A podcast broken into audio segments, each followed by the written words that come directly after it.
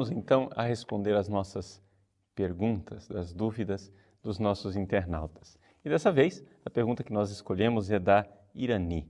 A Irani é catequista e a pergunta que ela faz é o seguinte: Eu quero saber, eu tenho a situação de um pai. Esse pai e essa mãe não querem batizar o seu filho pequeno. E o argumento que usam é que Jesus foi batizado quando era adulto. Ela quer saber, existe resposta na Bíblia para isso? Eu não consegui encontrar. Você pode me ajudar, Padre Paulo? Então, essa é a pergunta da Irani.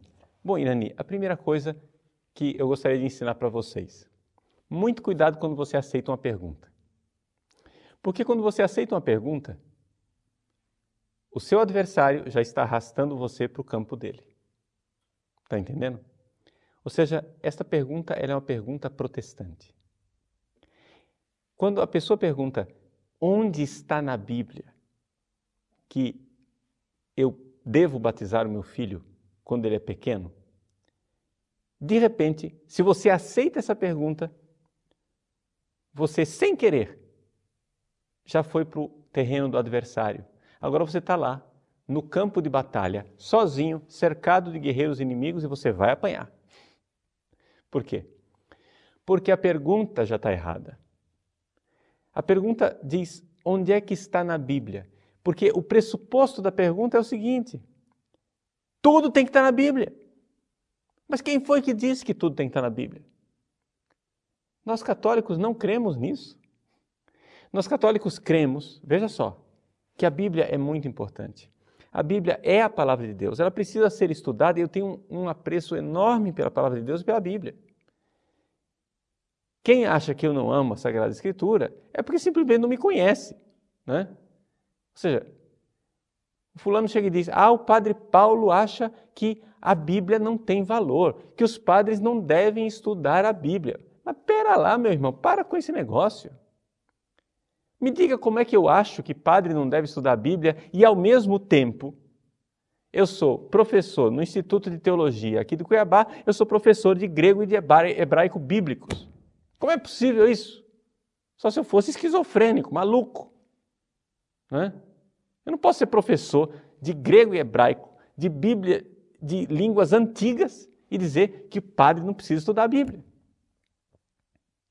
Agora, uma coisa é dizer que a Bíblia é valiosa, como a exortação apostólica do Papa Bento XVI, a Verbum Domini, que é um dom precioso para a Igreja de Deus. Muito bem. Uma coisa é dizer que a Bíblia é importantíssima. Outra coisa é nós acharmos que a Bíblia é uma caixinha de resposta que tem que ter resposta para tudo, porque não é assim. Então, em primeiro lugar, a igreja já batizava as crianças antes que o cânon do Novo Testamento estivesse estabelecido. Deixa eu explicar essa frase. Você sabe que existem 27 livros no Novo Testamento. Esses 27 livros são idênticos com os dos protestantes. Começa com Mateus, termina com Apocalipse. Estamos de acordo. Não tem briga nenhuma sobre os 27 livros do Novo Testamento. Esses 27 livros do Novo Testamento, que estão lá, eles não foram escritos juntos, encadernados, editados, publicados e vendidos ao mesmo tempo.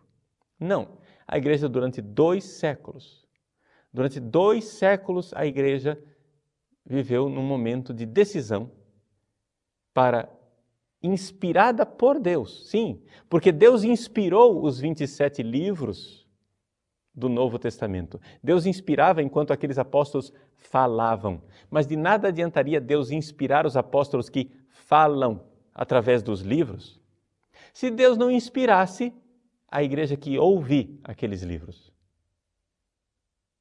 Deus inspira quem fala, Deus inspira quem ouve. Então Deus inspirou também os nossos bispos, inspirou também os papas, para discernir quais daqueles livros eram falsos Os livros falsos são chamados de apócrifos, a gente deixa lá na biblioteca, é documento histórico, mas não é palavra de Deus. Enquanto os livros inspirados por Deus são palavra de Deus e são os 27 livros do Novo Testamento. Como que nós temos esses 27 livros? Nós temos porque nós cremos na igreja. É difícil você crer na Bíblia se você não crê antes na igreja. Veja o nosso credo. A gente diz, crê em Deus Pai Todo-Poderoso. Credo que você, catequista, ensina. Não existe em lugar nenhum, creio na Bíblia. Já viu isso? Por quê? Porque está escrito lá, creio na igreja. Você crê na igreja. Como diz o teólogo Karl Rahner, né? acho que os grandes teólogos liberais e moderninhos hoje, todo mundo aceita e aplaude Rahner. Muito bem, então vamos citar alguém que é respeitado por eles. Rahner diz o seguinte: Deus é autor da Bíblia, porque Deus é autor da igreja. Nisso ele tem razão. Ou seja, Deus fez uma igreja. Agora, esta igreja foi o instrumento que Deus usou para escrever a Bíblia. Muito bem. Então a pergunta não é onde está na Bíblia que eu posso batizar crianças. Mas a pergunta é: a igreja que Jesus deixou neste mundo batiza crianças desde sempre? Essa é a tradição da igreja? E com que fundamento a igreja batiza as crianças desde sempre? E entre os vários fundamentos, existe também um fundamento bíblico? Aí sim, nós estamos no ambiente católico. Aí a pergunta mudou de qualidade. Aí nós estamos do lado de cá. Nós não estamos aceitando os pressupostos protestantes, porque o problema é esse. Toda vez que você aceita a pergunta protestante, você aceitou um pressuposto férreo deles, que é a chamada sola scriptura de Lutero. E esse pressuposto, para nós católicos, é impossível. Não é somente a Escritura que prova as coisas, mas é a fé da igreja. A igreja que guarda esse tesouro da sua fé no depósito da fé, que está na sagrada tradição e nas sagradas Escrituras. Eis aí aquilo que é a nossa fé. Agora, respondendo bem especificamente a sua pergunta, nós podemos dizer o seguinte: já no Novo Testamento existem alguns indícios e alguns sinais de que talvez algumas crianças pudessem ter sido batizadas. Quando, por exemplo, São Paulo, nos Atos dos Apóstolos, é libertado, ele foi aprisionado em Filipos, um terremoto durante a noite o liberta ele e Silas saem da prisão e então o carcereiro achou que os prisioneiros tinham fugido, ele vai lá e quer cometer suicídio. São Paulo diz: pare. Ele pergunta: o que devo fazer?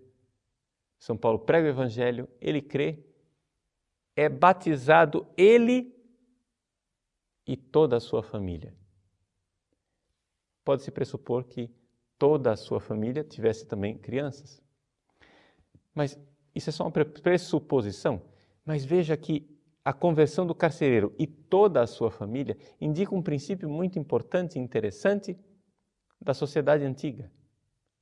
Quando o pater familias, o pai da família, se convertia, geralmente a família inteira se convertia. E aqui, então, nós vemos atestado na Bíblia uma prática da igreja. Ou seja, havia dois tipos de conversões naquela época. As conversões de pessoas individuais e as conversões de famílias inteiras. Ora, uma vez que uma família inteira se converteu, aí nós temos então o pressuposto para aquilo que nós temos hoje, que é famílias católicas terminam com filhos católicos, batizando seus filhos desde cedo. E por que, é que não havia tantos batismos de criança no início do cristianismo? Por uma razão muito simples não havia famílias católicas. Não é? Para você ter batismo de criança, você tem que ter família católica. Daqui nós temos também uma outra realidade, que é o seguinte: a igreja, ela acolhe estas crianças e batiza essas crianças na fé da igreja. Por isso que a igreja também instituiu o ministério do padrinho e da madrinha. Porque, porque teoricamente, sei que isso depois na prática, infelizmente, não acontece, mas teoricamente, se o pai e a mãe da criança não quisessem educar a criança na fé católica, a igreja se dispõe a indicar um padrinho ou uma madrinha que sejam responsáveis pela educação católica daquela criança. E isso é tão verdade que o Código de Direito Canônico hoje, hoje, nos diz que se você quiser batizar uma criança, mas o pai e a mãe simplesmente não tiverem fé católica, mas só consentirem, você pode batizar, se houver esperança de que esta criança seja educada na fé católica. Então, por que é que Jesus foi batizado adulto?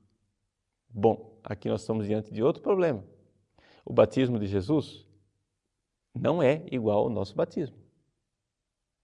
O batismo de Jesus foi ao mesmo tempo mais do que o nosso batismo e ao mesmo tempo menos do que o nosso batismo. Ele foi menos do que o nosso batismo, porque aquele lá era o batismo de João, um batismo que era só para penitência, para conversão, mas não tornava as pessoas filhos de Deus. Por isso o batismo de João era menos do que o nosso. E o batismo de Jesus foi mais do que o nosso, porque ali Jesus recebeu uma unção especial e uma efusão do Espírito Santo, que foi derramada sobre ele de uma forma extraordinária, muito maior do que a unção que nós recebemos. Então, o batismo de Jesus é algo muito especial. Jesus não é o parâmetro para isso. O que nós precisamos olhar é a praxis da igreja. Jesus disse que não abandonaria a sua igreja. Eis que estarei convosco todos os dias até o fim dos tempos. Então ele não vai nos abandonar. Ele está com a sua igreja.